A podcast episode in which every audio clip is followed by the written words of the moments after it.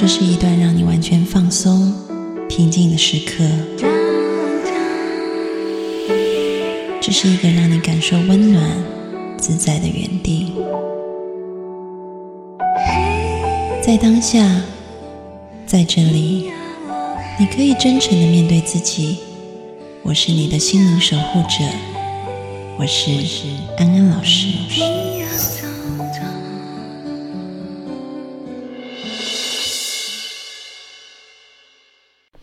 Hello，各位听众朋友，大家好，欢迎收听今天的节目，我是安安老师。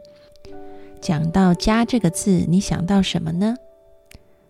是想到甜蜜温馨的感觉，还是烦躁焦虑的感觉呢？我想，可能大部分人两种感觉都有。家是我们成长的地方，我们从中得到爱的资源，但同时可能也有许多的期待跟指责。今天我们要来探讨家庭的问题，安安老师要来回答听众朋友的提问。那么在回答之前呢，安安老师要提醒各位听众朋友，你们可以加安安老师的公众号，请搜赵安安 A N N 啊，里面有呃非常多的丰富的呃音频、视频、文章啊，各式各样的免费资源都在里面。另外，里面也可以加入我们的会员群，可以在里面享受到很多温暖的群友交流，欢迎大家来加。那安安老师就来先念这个听众朋友的问题。我今天跟老公吵架了，心情不好，感觉难受。是这样子的，我在备课的时候，准备给学生讲一份试卷。因为阅读文章有点晦涩难懂，我边读边查单词。老公在附近练字，他叫我不要吵，我听了就有点生气。我说我在工作，怎么就吵到你了？你嫌吵可以换个地方或戴耳机，你不能让我在家工作还要受限啊！他一听就火了，说他就一句话，我却说那么多。我就说我这个文章不自己读一遍，怎么讲给学生？他非常生气，大声说：“那你就读读。”看他凶巴巴的样子，我更生气了。根本就没心思工作，忍不住唠叨：“为何亲人之间闹得像仇人，一点温情都没有？你就像只老虎一样，张口就要吃人。”我看到他恶狠狠的样子，就怕他像以前那样会动手打我。孩子在房间里听到了我们的吵架，他说：“我不要再啰嗦了，说我很多不是。”我感觉自己憋屈难受，想要出门去缓缓个人情绪。于是我拿着手机钥匙准备出门，含着泪水，十分埋怨对老公说了一句：“你就知道对家人凶。”没想到他冲过来，一把把我推倒，还恶狠狠踢我一脚。我真是心痛之至，害怕之至，急忙出门下楼了。听到女儿从房间里出来，问他：“你打他了？”他说：“是的。”后面我就没听到了。我在楼下一个没人的地方痛苦了一场。女儿给我打来电话，爸爸说他错了，你回来，他给你道歉，他也非常后悔。我说你不用管我，我现在非常难受，不想回家，我会调整好自己的，你不用担心我，你自己忙自己的事吧。女儿说你们吵架还要我来解决，我哪有心思做什么？听到这个，我心里十分内疚。但是想到老公狰狞的样子，我怎么可能原谅？我走了，到一个朋友这里来了，准备今晚不回家。其实我们之间经常吵架，多半就是因为我发牢骚，他对我发脾气非常凶。我一直都有想离婚的念头。没吵架的时候，两个人好好的；一吵架，我就恨透了他。尤其是他对我动粗，对我拳打脚踢，我是无论如何也原谅不了的。伤痕远远盖住了两个人之间的美好。想到孩子，知道他现在的情绪一定也会被我们吵架所影响。我的不幸福也给孩子造成了心理压力。可是如果我离婚，也是给孩子压力。纠结的心，难受的心，对老公的愤恨和不满，对孩子的内疚，对自己过不好这一生很心疼又痛苦。这样的恶性循环，何时是个头呢？安安老师看完了这位听众朋友的来信，真的感觉到很心疼哈。明明家里是讲爱的地方，却变成了一个让你感觉痛苦与焦虑的来源。所以安安老师要先给你一个抱抱，对你说你辛苦了。那我们就来看看有没有可能让这样子的一场噩梦有转好的可能性。在心理学上面说，一个人他会感觉到无助、痛苦，甚至到抑郁的情况，通常是因为经历了一个过程。这个过程就是呢，可能某一个刺激事件发生了。然后他想要去处理这个刺激事件，那他不断的用同样的方式试了一次，发现没有用，所以呢，他就再尝试一次，发现还是没有用，所以他拼命拼命不断的尝试，就好像一只小老鼠想要拿到眼前的玉米或胡萝卜，它不断的在那个笼子的圈子里面跑，但是怎么样都吃不到。他可能本来用走的，后来就用跑的，后来就飞快的跑，嗯，他已经拼尽全力了，但是就是吃不到那一个胡萝卜。那这个时候，这只老鼠可能就会选择放弃，然后他就会瘫坐在那边一动也不动了，啊，他也不想再努力了。这时候我们就说，他可能出现了无助跟抑郁的现象。放在人身上也是一样的。我们可能经历了一些负面的事件，我们想要让这个负面的事件转好，所以我们开始想办法。那通常在你遭遇的事件里面，我们就是告诉无论是老公还是孩子，我们可能就告诉他你不要这样做。然后呢，发现他又这样做，所以我们就再说你不要这样做。发现他又在做，所以我们就再说你不要这样做。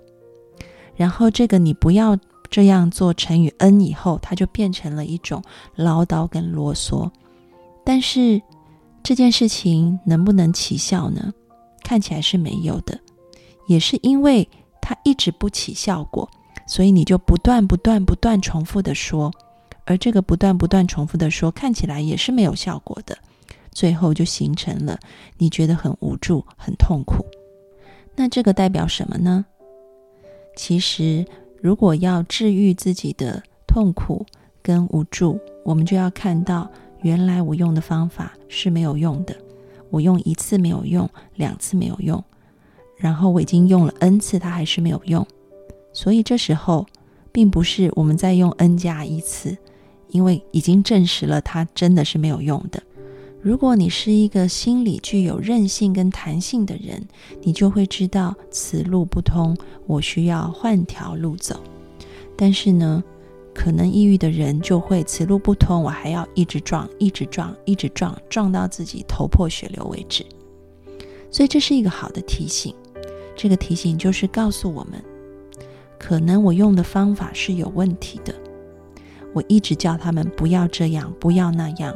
最后变成了一个啰里吧嗦的老妈子，自己也不喜欢自己，但是有效吗？结果是没有效的，反而让我自己伤痕累累。这个时候，我们就需要改变，换条路走。那么，要换什么样子的路呢？这个方法路径又是什么呢？安安老师在这边提供几个步骤，我希望今天听到这一集的听众朋友都可以学起来。因为同样的方式真的是可以应对在我们的人际关系里面啊。那么，首先第一步就是你要觉察自己。我们需要去觉察我们内在的自动化反应。这个自动化反应呢，在安安老师的这个安心正念课里面啊提到很多。那这边跟大家复习一下：我们人当遇到一个刺激以后。我们会形成相应的想法，这个想法就会形成一个情绪，而这个情绪就会做出一个行为。所以，当事件来临的时候，我们速度很快，快到这个想法、情绪、行为，它好像是一个自动的反应，我们根本来不及觉察，我们的情绪、行为就出来了。比如说，一听到对方说些什么，一听到对方做些什么。我们立刻的感觉就是委屈、生气，然后马上就脱口而出：“你怎么可以这样？你可不可以不要这样？你为什么要这样？你会发现，当安安老师这么说的时候，你是不是心里开始产生了一种讨厌、厌恶的感觉？其实用“你”开头作为语句啊，很容易就激发对方的防卫心，而这个防卫心就会激发一个攻击或者是还击的反应。所以，嗯，你会看到，在你跟你丈夫的相处之间。你的先生就先用你语句作为开头来指责你，所以你内在自然而然就会产生一种很生气、想要反击、想要还击，所以你也开始用一个你语句还击过去，所以两方就是不停的攻击。而男人的语言通常就是比女人的语言能力要来的差一些，所以呢，你用语言还击。他最后就用身体来还击，所以就造成你们当中有许许多多的争吵，甚至是家庭暴力的出现啊。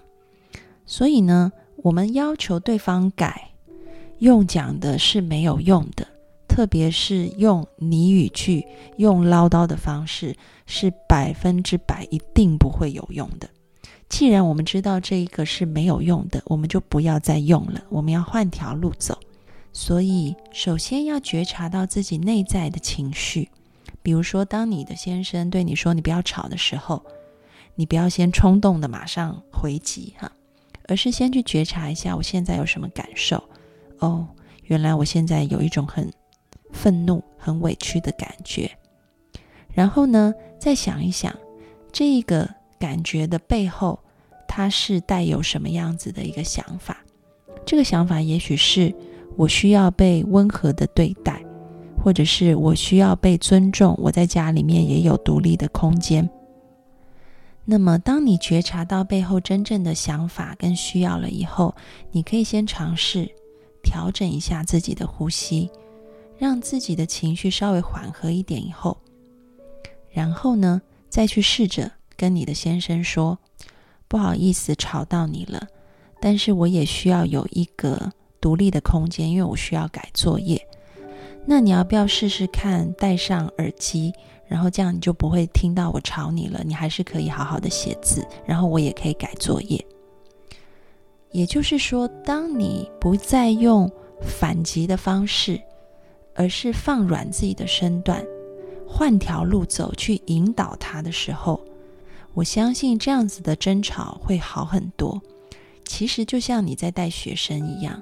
有一些学生可能天生他脾气就比较暴躁，啊，那我们面对这样子暴躁的学生，你知道你打他绝对没有用，嗯，你揍他绝对是反效果。我们需要先放软自己，接纳他现在的状态，然后呢，再用一种柔软的引导方式，让他知道怎么样做是对的。所以，第一步是要去觉察自己的自动化反应，然后尝试换条路走。那么，第二步呢？